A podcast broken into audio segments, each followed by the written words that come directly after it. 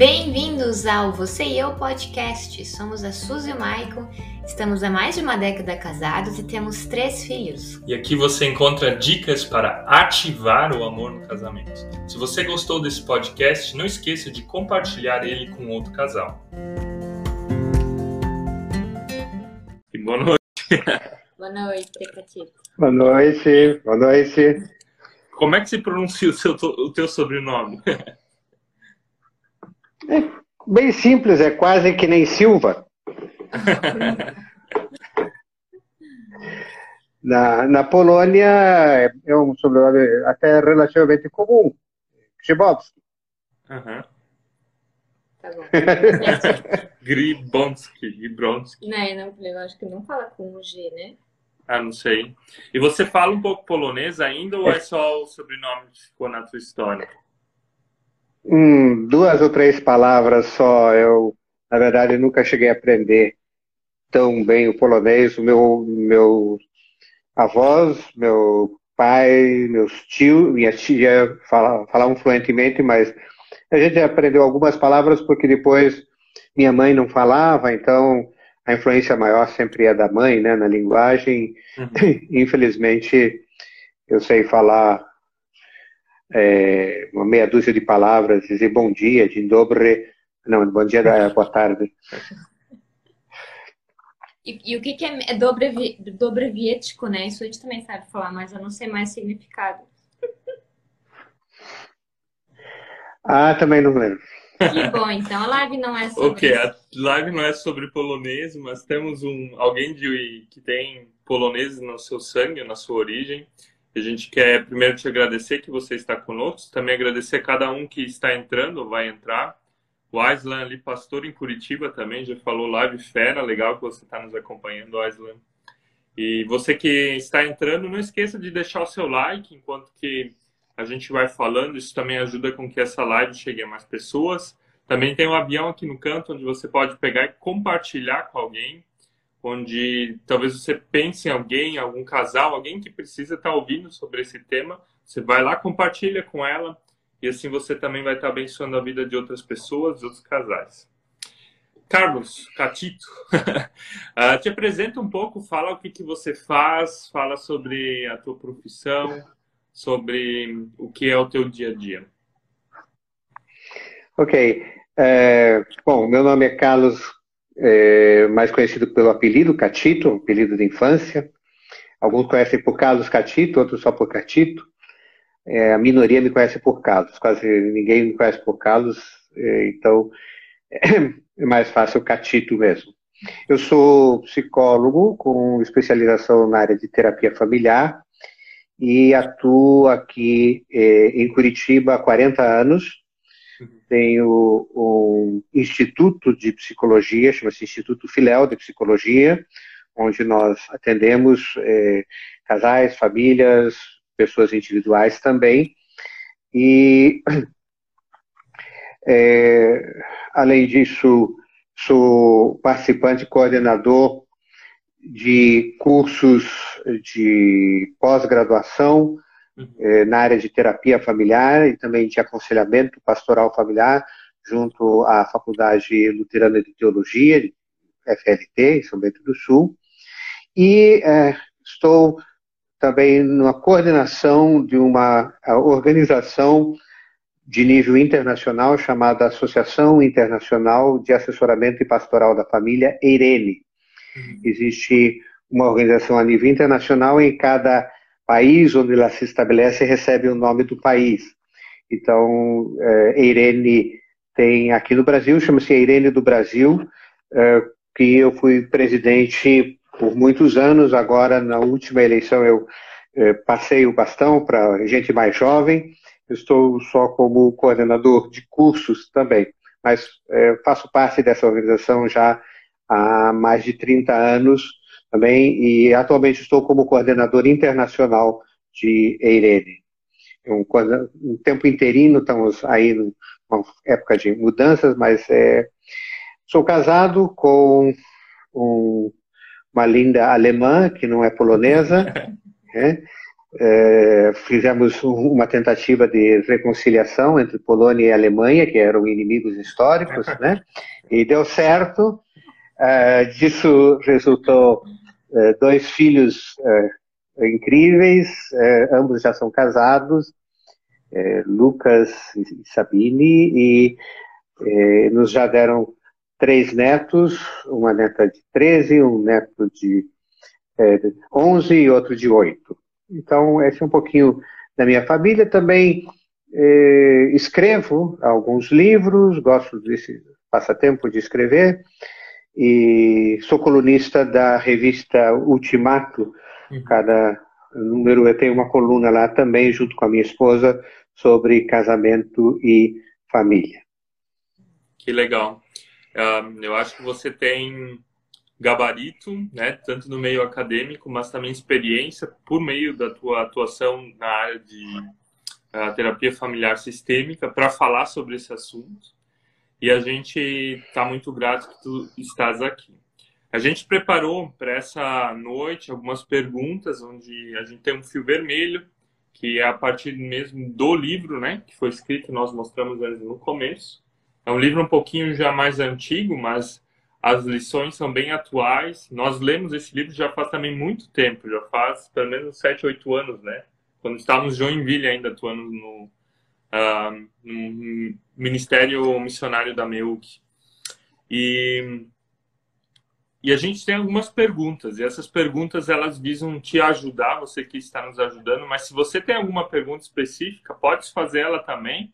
Talvez pode fazer ela também em modo privado, se você não quer mostrar o que, que você está passando.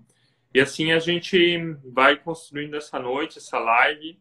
E a gente começa então logo com a primeira pergunta, né? A Suzy vai fazer ela aí para nós. Catito, o que leva uma pessoa a achar que o divórcio é uma boa saída? Bom, isso, para se entender mais profundamente, a gente é, tem que repensar muitas coisas, né? É, o, o, o, aumento de divórcio, vamos, vamos pensar no nosso tempo, né? O divórcio existe já desde a antiguidade, sem dúvida, é, e antigamente o divórcio tinha uma outra conotação, porque, na verdade, a, a distorção que havia cultural fazia com que a mulher fosse uma espécie de propriedade uhum. do homem, né? E como propriedade, hora que o homem se desagradava dela, ele simplesmente a descartava. Né? É, inclusive,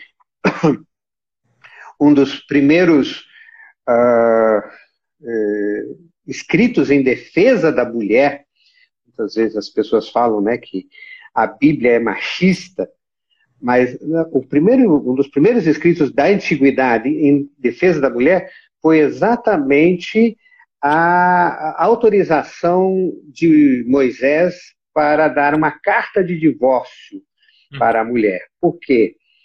Porque é, o, o, a mulher, quando era desprezada pelo marido, ele ia lá e arranjava uma segunda, uma terceira, uma quarta mulher, e aquela mulher ficava efetivamente lá como uma é, pior que uma empregada doméstica, uma escrava, porque ela só tinha funções de, de trabalho em casa, nenhum tipo de afeto, nenhum tipo de consideração. E essa mulher, havia uma lei de que se a mulher simplesmente fosse embora e se juntasse com outro homem, ela estaria cometendo adultério, né? E, nesse caso, elas podiam pagar com a pena de morte. Ela deveria ser apedrejada até a morte. É, aí tem um, aquele exemplo clássico nos evangelhos que a mulher pega em adultério foi trazida a Jesus e as pessoas queriam apedrejá-la. Uhum. Né? E o Moisés disse: não. Olha, se você não quer mais essa mulher, assine uma carta liberando ela, que ela possa encontrar um outro homem que a trate bem, que trate com dignidade. Esse foi um, um o, o, divórcio, naquela situação da antiguidade, era uma forma de tratar a mulher com dignidade. Mas falando do, do nosso tempo contemporâneo, e, e aí nós temos uh, os divórcios por N fatores, eu diria que isso tem a ver com toda uma mudança de pensamento que entra uh, no Ocidente a partir do Iluminismo. Uhum. Esse pensamento uh, que nós chamamos de pensamento mecanicista ou cartesiano, né? é, ele eleva muito forte a noção de indivíduo, que vai em um crescente e chega ao final do século XX e início do século XXI, para mim, a um, a um, ponto extremo que nós chamamos de individualismo. É, é a super ou a hipervalorização do sentido do indivíduo. Ou seja, a, a grande maioria dos divórcios ela é, acontece porque as pessoas não pensam na ideia do nosso. Uhum. Elas pensam na ideia do meu, aquilo que me agrada, aquilo que me faz bem, aquilo que me importa. E não pensando de que nós temos que juntos construir uma história comum. Então, uh, eu diria, hoje o maior responsável pelos casos de divórcio, não o único responsável, obviamente, existem outras exceções, mas eu diria que talvez em 90% dos casos a questão está ligada ao individualismo. Uhum. Que é um, uma deturpação da noção do indivíduo. Tanto é que nós vivemos numa época onde nós nunca tivemos tanta liberdade de escolha. Né? Os casamentos em épocas passadas, em séculos passados, eles eram uma escolha dos pais em muitos casos, né? Eram os pais que escolhiam com quem os filhos iriam casar. E a ideia de que a gente pode se apaixonar por alguém, achar essa pessoa interessante, tanto fisicamente, interiormente, qualidades emocionais, espirituais, e decidir morar com essa pessoa, casar, casar na igreja, casar no, no civil, é uma coisa na história da humanidade totalmente nova, dessa forma como a gente vive. E ao mesmo tempo que nós temos essa liberdade, né, a partir dessa individualidade que tu comentasse, ao mesmo tempo as pessoas, os índices de divórcio eles subiram um monte, né? A gente tem a liberdade de escolher com quem a gente quer casar e ao mesmo tempo não significa que toda essa liberdade ela gera felicidade conjugal, né? E eu acho que foi bem bem sábio perceber isso, né? Que a gente precisa achar um nós no casamento. Não dá para só ser o eu, né? Tem que ser nós dois, tem que tem que achar esse caminho conjunto.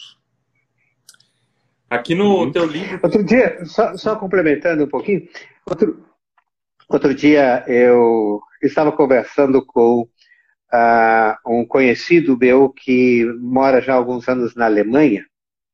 Né?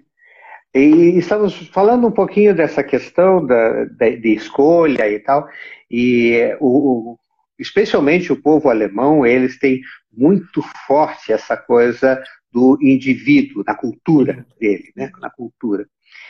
E ele ele estava pasmo, ele estava estarrecido, porque dois amigos, colegas de trabalho dele, indianos, né? é, casaram casaram com casamentos é, arranjados. Ele disse que um deles simplesmente estava trabalhando, daí pegou os dias de férias, foi para a Índia e voltou com a esposa. Já estava tudo combinado, chegaram lá, casaram e voltaram. Ele disse, cara, é, é incrível, estão três anos e ainda continuam casados, e como é uma coisa assim? Né?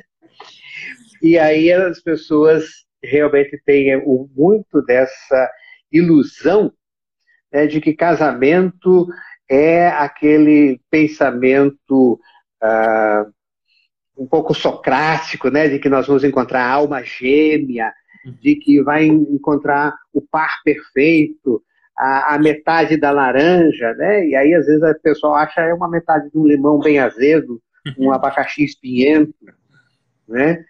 É, e, e, na verdade casamento é construção. Hum. À medida que as pessoas se dispõem a construir juntas, a coisa vai ficando boa.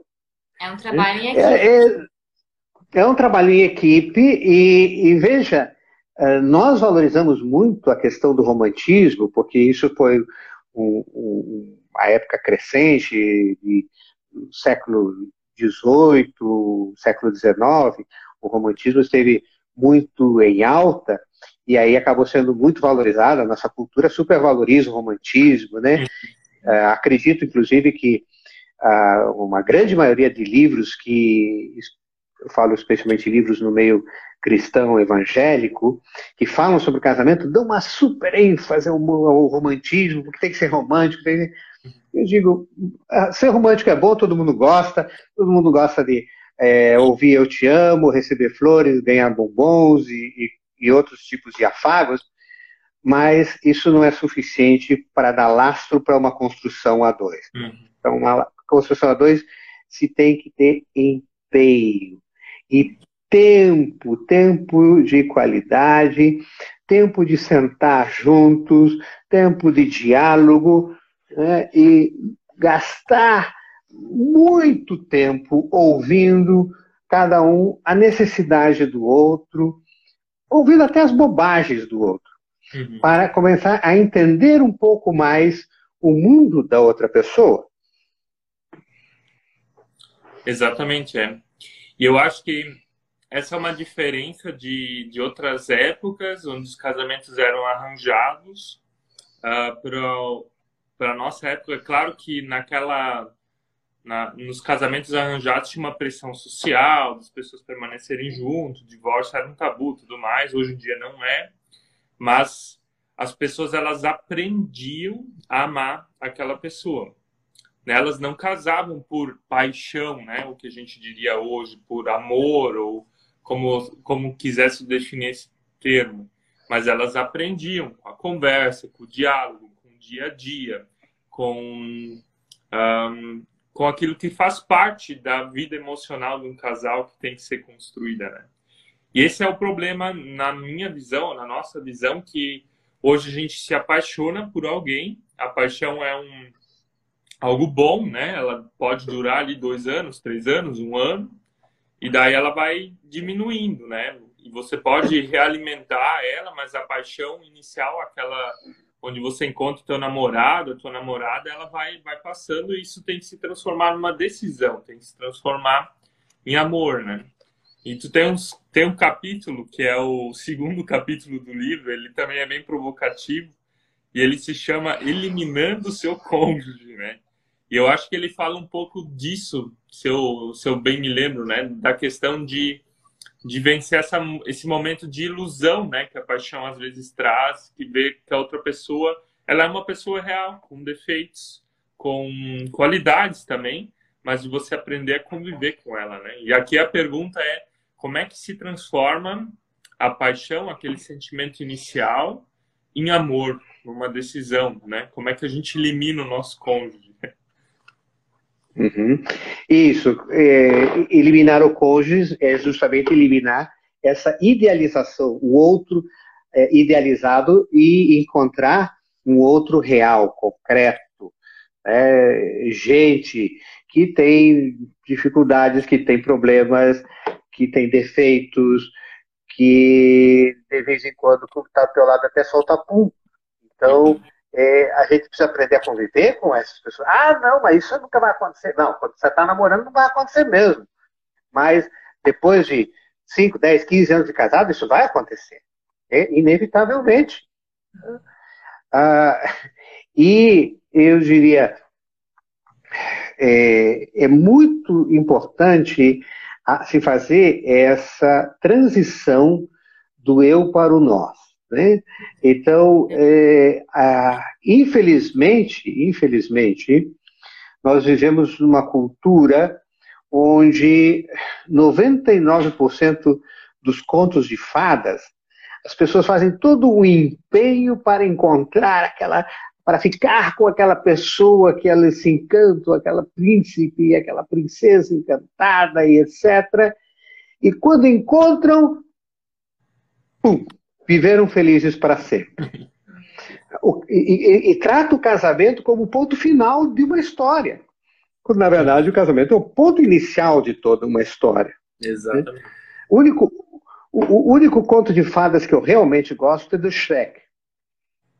É? Porque o Shrek tem o Shrek 2, que daí ele vai conhecer os sogros. E depois tem o Shrek 3, que eles têm filhos. E aí ele sofre todos os dilemas necessários de uma família que vai evoluindo no seu ciclo vital e vai passando por essas etapas que são realmente etapas importantes e necessárias de ciclo vital.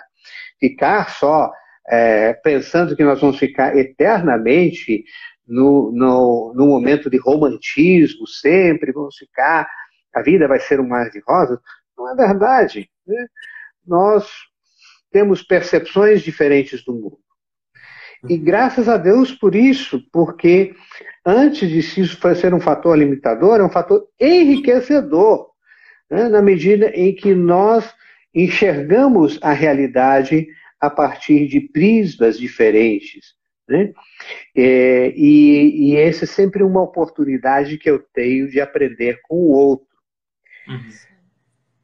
A nossa sociedade, lamentavelmente, ela cria uma fantasia de que a, a minha percepção da realidade é a única possível e a minha interpretação é a única viável. Quando, ao contrário, a realidade ela é plural.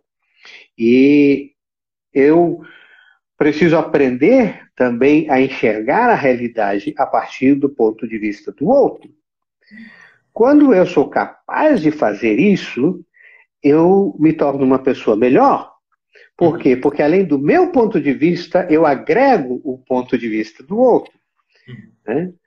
Quando eu me aferro e digo, não, o outro está errado, só eu que tenho. Eu nunca cresço, eu continuo é, na minha mediocridade. Quer dizer, fica nesse esse termo médio que não sobe nem desce. É isso que significa mediocridade. Então, quando eu me abro para ouvir o outro e, eu, e, e penso, por que, que essa pessoa, a quem eu amo, que é capaz, que é inteligente, que tem uma série de virtudes, pensa a respeito desse assunto, enxerga essa situação de uma forma tão diferente que eu enxergo. Quando eu, eu simplesmente faço essa pequena pergunta, eu estou me abrindo para o meu crescimento, eu quero entender. E aí o meu esforço não é para convencer o outro de que eu estou certo e o outro está errado, mas é um esforço para compreender por que, que o outro pensa diferente de mim. Existe algo que eu não estou enxergando? Existe algo dentro da realidade que vai além? Não estou dizendo que isso é, é anular a si mesmo. Né? Não, mas é um esforço de ampliar a sua percepção. Uhum. Eu, eu, sempre digo, eu parto do princípio seguinte. É, eu quero entender por que, que o outro pensa diferente. Eu sei que eu estou certo, mas eu quero entender o outro. Uhum. Né? E se você parte desse princípio, você sempre é ah, agraciado com novos e novos conhecimentos. Quando eu me aferro, eu digo, não, essa aqui é desse jeito, aí eu não cresço. E eu digo que o casamento é essa oportunidade contínua de crescimento até que a morte nos separe. Uhum. O que, que tu viu antes? Eu achei engraçado. Ele lembrou de mim em alguma situação. Ah, sempre, sempre vem situações à tona, né? Mas o que, o que me chamou ainda a atenção no que tu falasse agora, Jesus mesmo fala isso de outra forma, né? Ele não fala de casamento, mas de princípios de vida, né? Ame a Deus, né? O primeiro mandamento, o mandamento mais importante, e depois ame o próximo como a ti mesmo.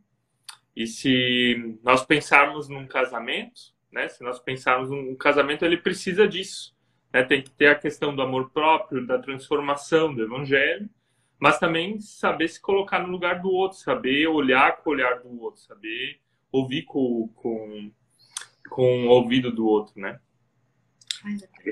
E já que você tocou nesse ponto, é, eu gosto muito de, de, disso, porque ah, essa, para mim, foi a, a, maior revolução que Jesus trouxe dentro dos seus ensinamentos.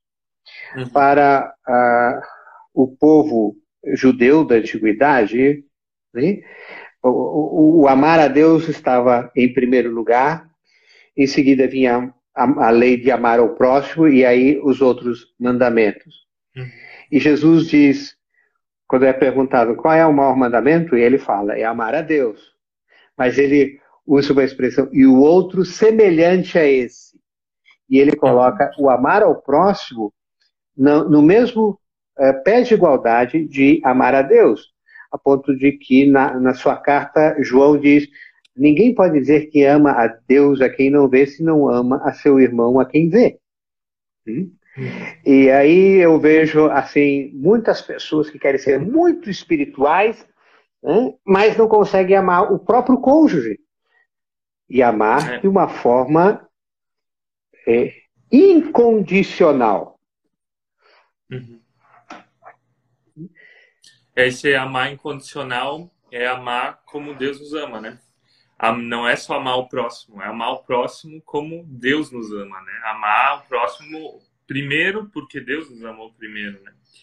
Catito, tem uma pergunta ainda do tema anterior. A gente estava falando antes dessa questão da, de transformar paixão em amor sobre, sobre divórcio. E alguém perguntou aqui em modo privado em que momento é correto ou melhor buscar uma separação, um divórcio? Essa é uma pergunta muito difícil, porque é, não cabe nenhum tipo de generalização aqui, né? Porque cada situação é única. Tá? Agora, eu também, é, e provavelmente algumas pessoas vão ficar chocadas com essa afirmação, eu não acredito que há situações em que a pessoa tenha que suportar absolutamente tudo em nome do casamento. Hum? Por exemplo, mulheres que são continuamente espancadas pelos seus maridos, uhum. né? é, essa para mim é uma vez que o marido ele é, não busca nenhuma ajuda, não busca uma transformação e acredita que ele tem realmente um sentido de, de propriedade sobre a esposa que pode tratar ela como lixo, eu diria essa é uma das situações nas quais eu diria, olha, não a, a vida humana está acima das instituições. Então, toda vez que a vida humana é colocada num sentido de degradação, uhum. de, de humilhação, ok, esse é um caso onde a gente deve realmente ver a possibilidade de que a instituição seja rompida em prol da vida. Uhum.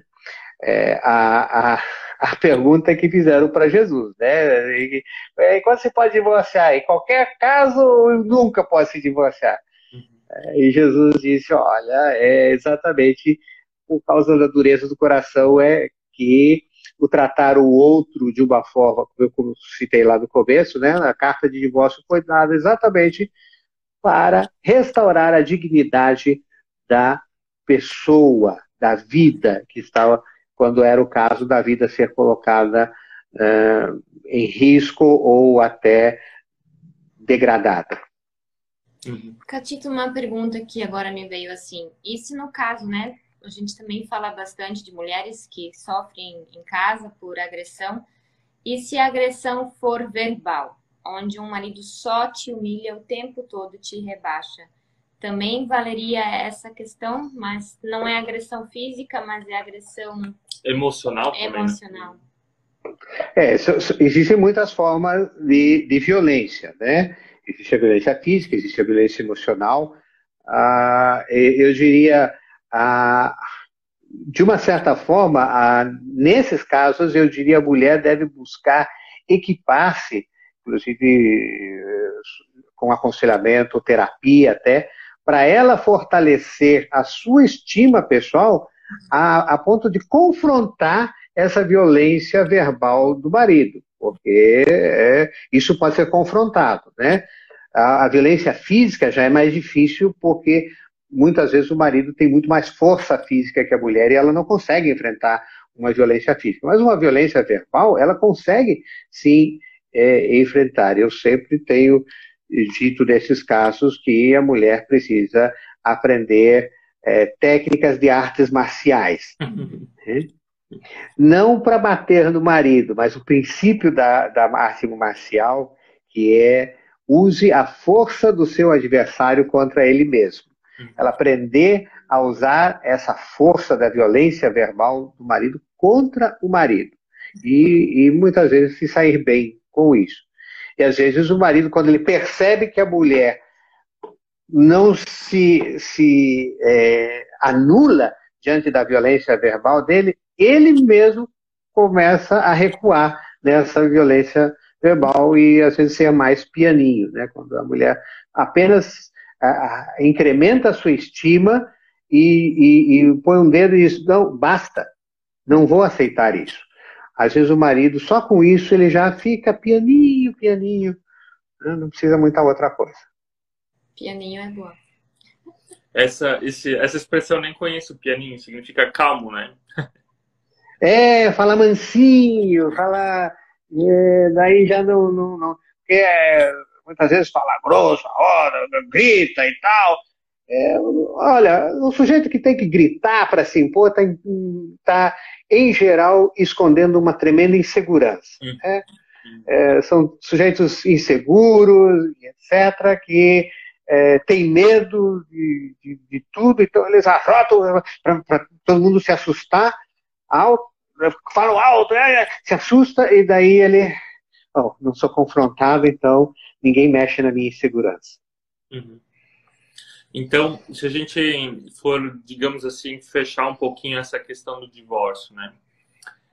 A primeira coisa é que ele não deveria ser o primeiro pensamento em uma situação, digamos assim, normal de casamento, né? Claro, a gente falou agora dessas situações extremas, violência física, violência sexual, violência emocional, mas o casal ele tem que primeiro aprender a lidar um com o outro, a amar um ao outro, a aceitar as diferenças, a se colocar no lugar um do outro, né? Tudo que a gente estava falando até aqui. É, e não ver o divórcio como uma primeira solução, né? Um, a gente também escuta várias vezes pessoas pedindo ajuda, né? Aqui pelas redes sociais e, e, e o caminho é muito fácil logo dizer, ah, vou, vou me separar, né? Você vê um casamento como um chiclete. A gente tem a impressão, né? As pessoas elas mastigam ele, logo perde gosto, então jogo fora, procuro outros, mastigo, jogo fora, né?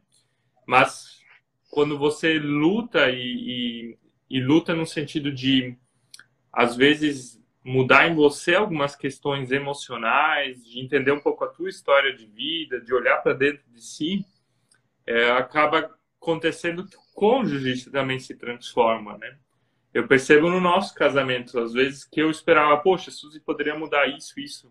Mas quando eu comecei a olhar para dentro de mim, né, olhar também com o olhar de Deus para dentro de si, e comecei a entrar e mudar áreas que eu deveria mudar, o meu casamento mudou, né?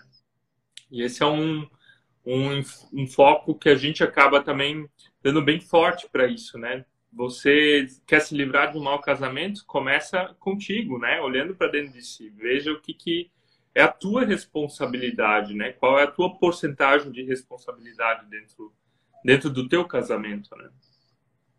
Isso. É, se a pessoa não fizer uma análise muito é, séria a respeito disso, ela sempre vai achar que o que precisa mudar é o outro. É, e, e, aí é o grande equívoco de se achar é, o perfeito de que tudo que você faz é impecável e, é maravilhoso. Né? Existem pessoas que nunca conseguem admitir, e justo, justo por talvez terem uma estima muito fragilizada, né? eles nunca conseguem admitir as suas limitações. Né? É, eu li outro dia aí, a Gretchen está no 18º casamento. né? então, eu penso, o que, que faz uma, uma pessoa errar 18 vezes? Uhum. Será que os outros 18 são, é, o 17, né? Porque agora ela está no 18, os outros 17 eram tão ruins assim? Ou será que faltou um momento em que ela parar e dizer, o que, que tem comigo que uh, as pessoas não conseguem uh, ficar ao meu lado? O que será que eu preciso mudar? Que é possível de eu melhorar enquanto pessoa? O que, que o cônjuge pode me ensinar a ser uma pessoa melhor? Uhum. Então, eu, quando eu me torno intransigente, digo, não, o outro é sempre que tem que mudar. O outro é. Né? é eu faço um, uma pequena uh, análise, puxando um pouco a sardinha para o meu tema, aquele versículo. Eu digo que as, as pessoas sabem, os, os, os, cristãos, em geral, sabem de cor uh, o versículo de João 3,16. Uhum. Né? Mas eles quase não sabem o que está em 1 João 3,16. Né? E em 1 João 3,16 diz: Nisso conhecemos o que é o amor. Você quer conhecer o que é o amor? Está lá em 1 João 3,16. Cristo deu a sua vida por nós e nós devemos dar a nossa vida pelo nosso irmão. E eu pergunto, qual é o seu irmão, sua irmã mais próxima? Seu cônjuge. Uhum. Amar significa dar a vida pelo outro. E dar a vida não é como alguns pensam, né? Literalmente, ó, oh, se meu cônjuge está atravessando a rua meio distraído e vem um carro, então eu vou pular na frente para eu morrer e salvar o meu cônjuge. Tá, isso é dar a vida também, mas isso é, é, é, é tão fácil de acontecer como você ganhar sozinho na Mega Sena. Né? Essa possibilidade. E o que é dar a vida? Para mim, a vida não é nada mais do que uma quantidade indeterminada de tempo que Deus coloca a nosso favor. Deus nos dá a cada um de nós uma quantidade de tempo. Né? Aí vocês já ganharam algum tempo aí. É, Suzy já ganhou uns 18 anos, 19 aí de, de, de vida. Ah, você um pouquinho mais, uns, uns 30. Eu já dobrei o cabo da Boa Esperança faz muito tempo, já estou lá quase com o pé na cova. Mas é um tempo, uma quantidade indeterminada. Não sei. Sei quanto tempo mais eu tenho, mais cinco minutos, cinco anos. Uhum. Não sei. Não sei. Ah, e, e, e quando eu abro mão desse tempo que eu tenho para mim em favor do outro, né, aí eu estou dando da minha vida. Uhum. Quer um exemplo prático? Imagina que você está lá assistindo o jogo de futebol do seu time predileto, né? e aí o seu time está é, tá perdendo e você está ansiosíssimo com isso, e a, sua esposa diz assim: Ah, você podia vir aqui fazer um favor para mim? Você diz: Não! Não, agora não! É. Jeito nenhum! Por quê? Porque eu não quero abrir mão do meu tempo. É o meu tempo, é o meu lazer. Eu não quero morrer. Uhum. A gente não quer morrer nesses, nesses pequenos intervalos de tempo. Eu quero é, curtir o meu é, esporte, eu quero curtir o meu lazer, o meu hobby, o meu, meu, meu. Mas eu não quero morrer em favor do outro. Eu não quero abrir mão do meu para dizer, ok, é, tudo bem, não é tão importante ficar olhando 22 homens seminus correndo loucamente atrás uns dos outros. E, e, e isso é uma morte. E sabe, a gente tem medo da morte. E a gente tem medo da morte porque a gente ainda não se deu conta que não existe morte sem ressurreição. Uhum. E que a ressurreição sempre é mais gloriosa. Também nessa metáfora. Né? Uhum. É, se eu abro mão do, do, meu tempo em favor do outro, né? depois o sorriso de agradecimento, o olhar de agradecimento do outro é muito mais glorioso do que a, a, vitória ou a derrota do, do meu time de futebol, que não vai fazer diferença nenhuma, que hoje perde, amanhã ganha, e que a única quem únicos que ganham com isso são os jogadores que ganham fortunas, né? É, então, e, e, numa situação dessas também o que não impede de, depois do jogo de futebol, o marido com jeito, com amor, dizer, olha, amor, é, né, é um precioso esse tempo, eu quero ver meu futebol, mas, meu, isso podia ter esperado, por exemplo, né? Porque. Okay. Pode, pode sim, mas eu estou dizendo que a, a, o, o, amor incondicional é aquele que dá vida. Uhum. Sim, sim. Pelo... Que dá o tempo, né? E, e, vida e, tempo. e, a vida não é nada mais do que tempo. É, é quando eu dou do meu tempo para o outro, eu estou realmente amando. Uhum. Viu, Maicon? É que o Maico reclama bastante que eu interrompo ele no escritório, então seria. A gente até tem uma plaquinha ali onde está escrito pense duas vezes antes de bater na porta. É.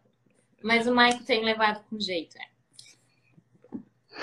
Mas, mas, mas na verdade a lição é para mim, ela não é para ti. Sim. Porque eu abrindo mão do meu tempo de trabalho para ti, eu estou fazendo esse princípio de Cristo, né? Que é, que é dar vida a favor do outro. É isso que o Cadinho tentou mostrar para nós todos aí. Eu acho bem precioso essa, bem preciosa essa metáfora. Né? E falando assim um pouco de tempo, né? Vamos dar agora, vamos para uma outra fase do casamento, que é a nossa fase do casamento. Oh, Você vai fazer uma travada pergunta, aqui. Né? Nós temos três filhos pequenos. Travou? Travou, eu acho que agora. Oi, agora voltou, agora voltou. Repete. Então, agora continuando, o casal está junto e chega o primeiro filho. O que muda no casal? Ah, os novos papéis. Uhum. Até a gente ter o filho, a gente só tem um papel social em relação ao casamento, o papel de marido e de esposa. Quando chega o, primeiro filho, a gente ganha uh, mais um papel social, o papel de pai e o papel de mãe. E a gente precisa equilibrar isso de uma forma muito dinâmica. Se nós é, supervalorizamos o papel parental de pais, o cônjuge se ressente. Se nós supervalorizamos o papel conjugal, os filhos vão se ressentir. E esse equilíbrio é uma coisa muito dinâmica e muito difícil. Só que, infelizmente, infelizmente, a nossa sociedade hipervaloriza os papéis parentais, especialmente o papel materno. Né? Uhum. Basta ver que ah, o Dia das Mães é o dia que mais movimenta o comércio depois do Natal. Só o Natal consegue movimentar mais o comércio. E aí a gente tem né, essas expressões, mãe é uma só, né? É, e, e, ou então o contrário, né? É, essa, essa eu acho terrível. É, falei isso outro dia numa conferência, outro dia não, antes da pandemia, né? Porque desde a pandemia a gente não, não vai dar palestras só assim, é, tipo, meio virtual, mas eu falei numa palestra que é, eu me choco quando as mães falam: meu filho é tudo para mim. Aí eu penso: bom, se o filho é tudo, o marido é o quê? nada. É nada. É nada. É, e, e, aí, o grande problema é que se os pais vivem daí só o papel parental é, e, e, e, ficam cuidando desses filhos, como, como bons pais e pais zelosos, e alguns se dedicam muito ao cuidado dos filhos, o problema é que depois de 20, 20 e poucos anos, os filhos vão olhar e dizer: tchau, fui. Uhum. E daí eles entram numa crise. E aí, e aí, os, e, e aí esse casal perde a sua identidade, porque toda a sua identidade está em cima desse papel, ser pai e ser mãe. Alguns resistem a soltar os filhos, e às vezes os filhos adoecem até por causa disso, se tornando adultos irresponsáveis. Você vê filhos aí com é, 40, 40 e poucos anos, morando na casa de papai e mamãe, porque ah, ele ainda não tem, coitadinho, não tem condições de viver sozinho, o meu filhinho. Eu acho isso é, muito perigoso. Então, o que, o que muda é que a gente precisa aprender a fazer esse equilíbrio dinâmico. Sim, ser responsável, né, os afetos, as coisas agora não são exclusivos um para o outro. Até nasceu o primeiro filho, eu tinha 100% da atenção e do, do afeto do cônjuge. Agora eu vou ter que dividir. 50% para o cônjuge, 50% para os filhos. Temos de atenção, cuidado, tempo, né? tudo isso precisa ser dividido. Uh, há uma reorganização geral da vida, desde o espaço físico, né? quando chega um bebê, onde é que a gente vai colocar esse bebê? Coloca, uh, tem um quartinho só para ele, vai ficar no quarto dos pais, vai dormir na cama dos pais, vai dormir no berço no corredor, na lavanderia, sei lá onde. Tem que ter um espaço para ele, precisa reorganizar o espaço físico da casa, precisa reorganizar os tempos, os tempos são é, demarcados pelo alarme filial. Toda vez que vai, todo mundo para e corre lá, porque alguma coisa tem que, tem que dar atenção. Nós temos três então, desses alarmes. Isso, muda todos os ritmos da casa, muda, muda tudo. E até se encontrar um equilíbrio onde a gente também possa dizer, ok, nós também precisamos ter o nosso tempo de cultivar a relação a dois. Não são só os filhos, não. É?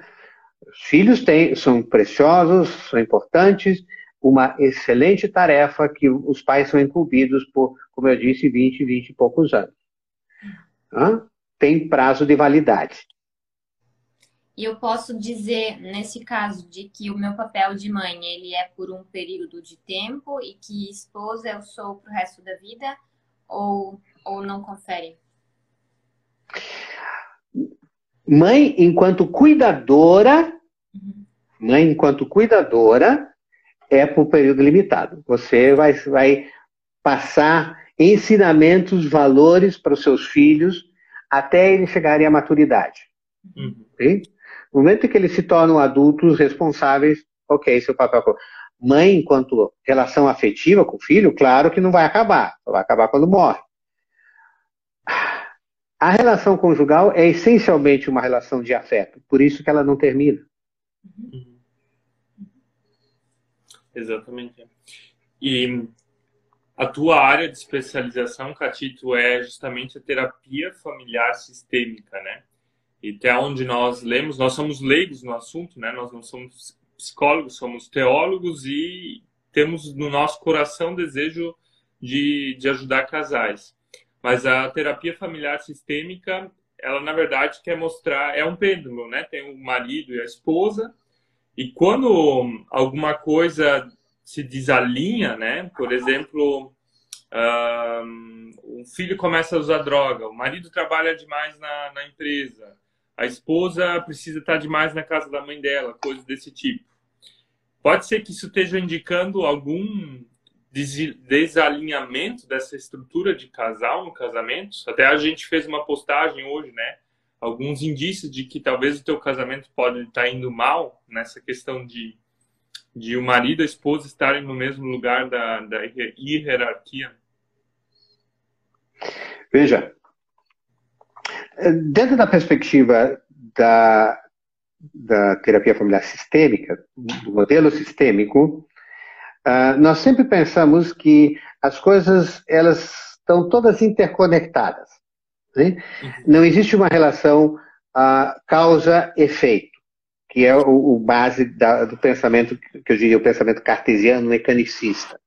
Nosso pensamento é muito mais holístico, é, eu gosto de pensar na ideia de uma teia de aranha, né? onde se você mexer num cantinho, vai vibrar toda a teia e alguma coisa vai sair do seu lugar.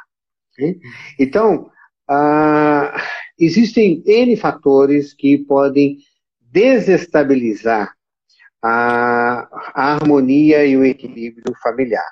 Né? Existem fatores é, externos e existem fatores internos que causam isso. Né? Ah, por exemplo, um fator externo pode ser um desemprego, ah, uma escassez, ah, um, uma migração.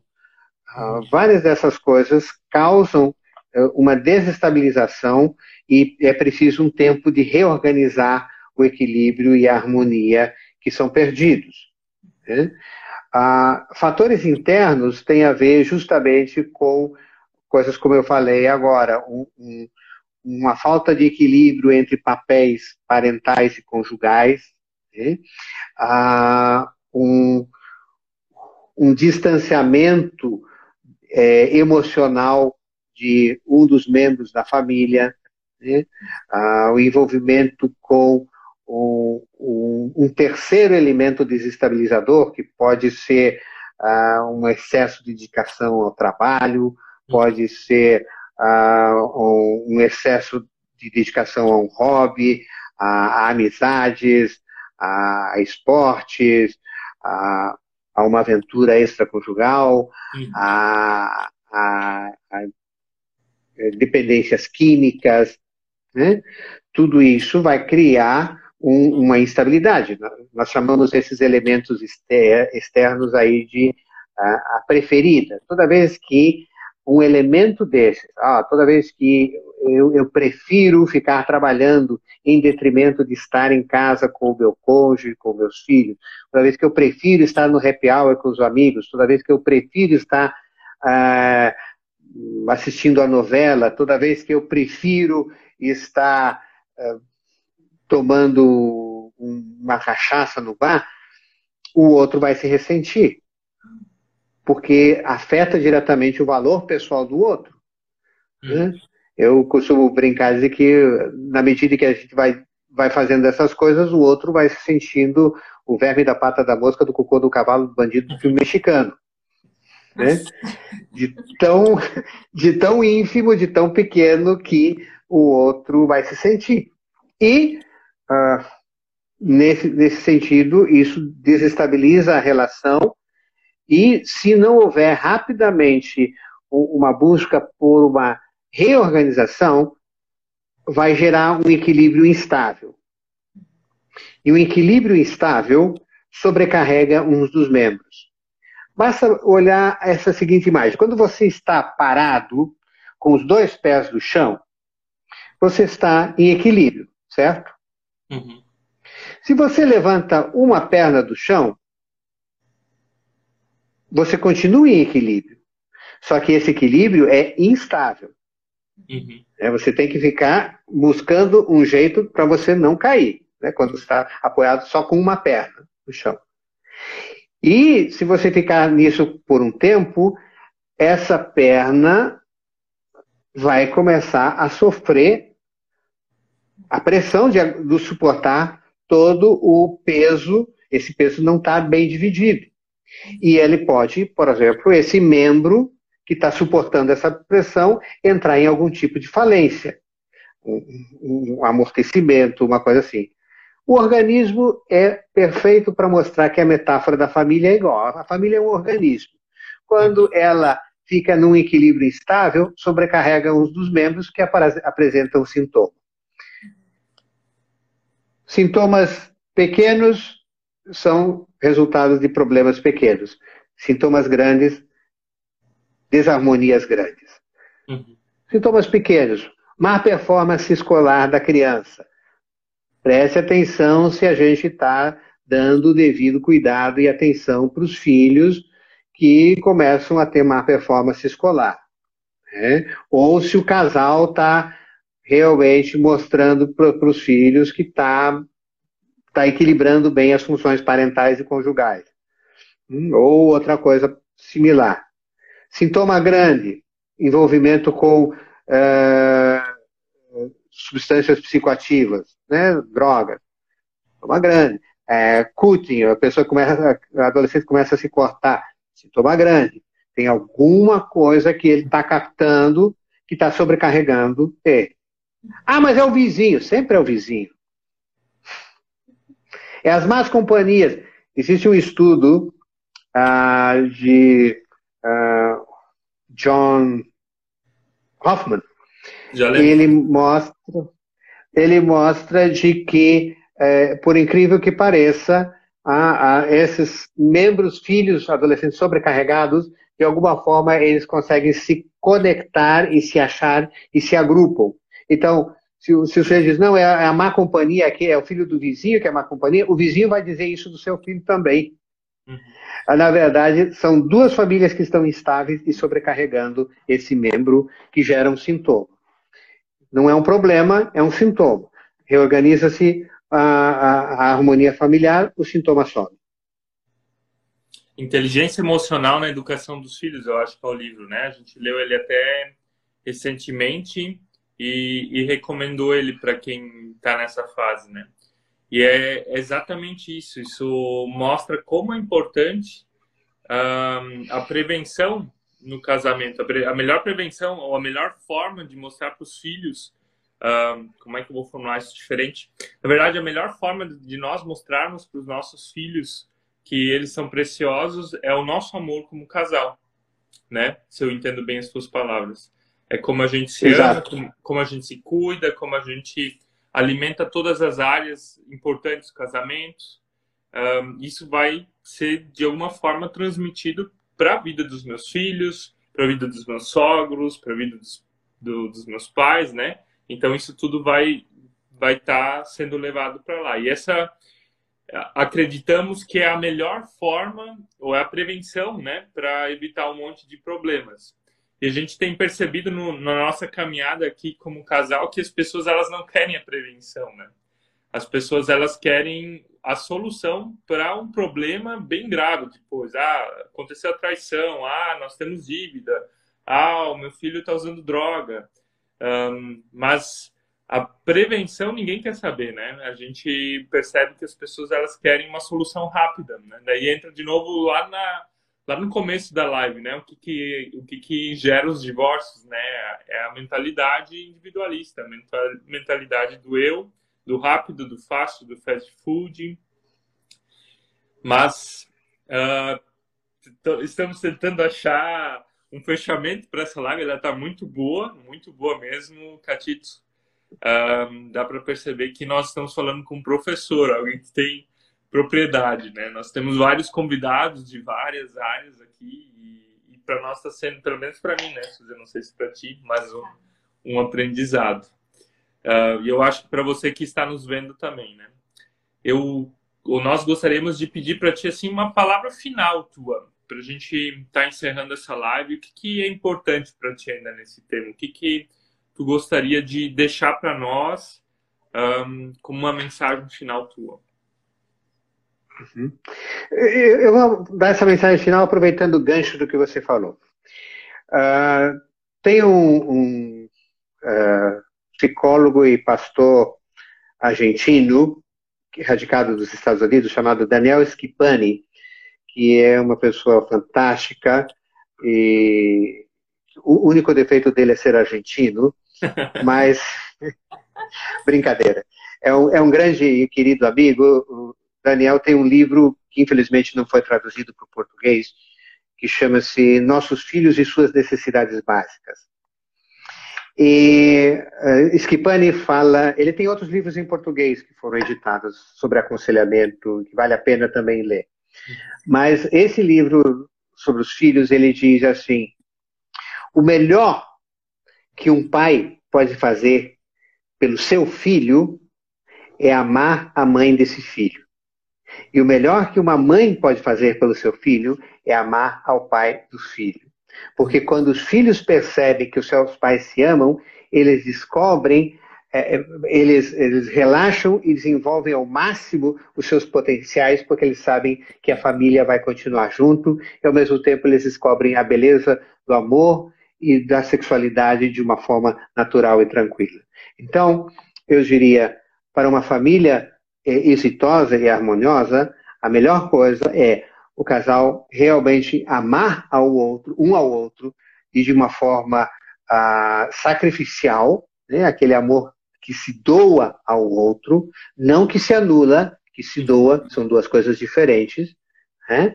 É, e, e, e essa vivência produzir nos filhos uma tranquilidade, para eles desenvolverem ao máximo os seus talentos, os seus dons e as suas potencialidades.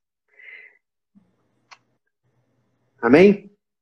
Amém. Eu te daria dá vontade de abrir o leque de novo, né? Quando falou não amor que se anula, né? Mas amor que se coloca no lugar do outro.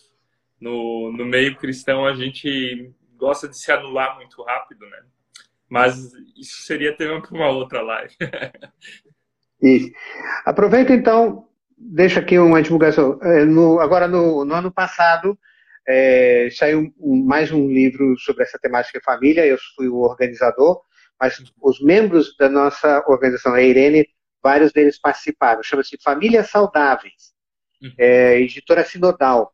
Então, procurem esse livro aí também, que tem vários aspectos que nós comentamos aqui, em cada etapa da, do, do, ciclo vital. Casal, a escolha do cônjuge, casal com filhos pequenos, casal com filhos adolescentes, ninho vazio, a aposentadoria, em cada etapa, o que ajuda a se tornar harmoniosa as famílias. Uhum. Aqui, ó, Famílias para um Mundo Melhor, dizendo os livros do Catite são excelentes, comprem, é verdade. Nós temos aqui dois que nós lemos, tem um terceiro já esperando para ser lido. E, e você que nos acompanhou até agora também vai lá no perfil dele, acompanhe ele, acompanhe o conteúdo deles. Com certeza é um conteúdo transformador em muitos sentidos. E também fica o convite para nos seguir, acompanhar o nosso conteúdo. E, Catito, nós te agradecemos pelo teu tempo. Muito obrigada. Né, pela vida que tu deste, pela essa uma hora de vida doada uh, para essa live. E a gente deseja para o teu trabalho, para o teu ministério, as bênçãos de Deus. E que ele te use como um instrumento poderoso, poderoso na vida de casais e famílias. Obrigado. Obrigado mais uma vez pelo convite uma honra poder participar com vocês. Deus continue abençoando também o trabalho de vocês. Amém. Uma boa noite a todos. Tchau, tchau. Boa noite.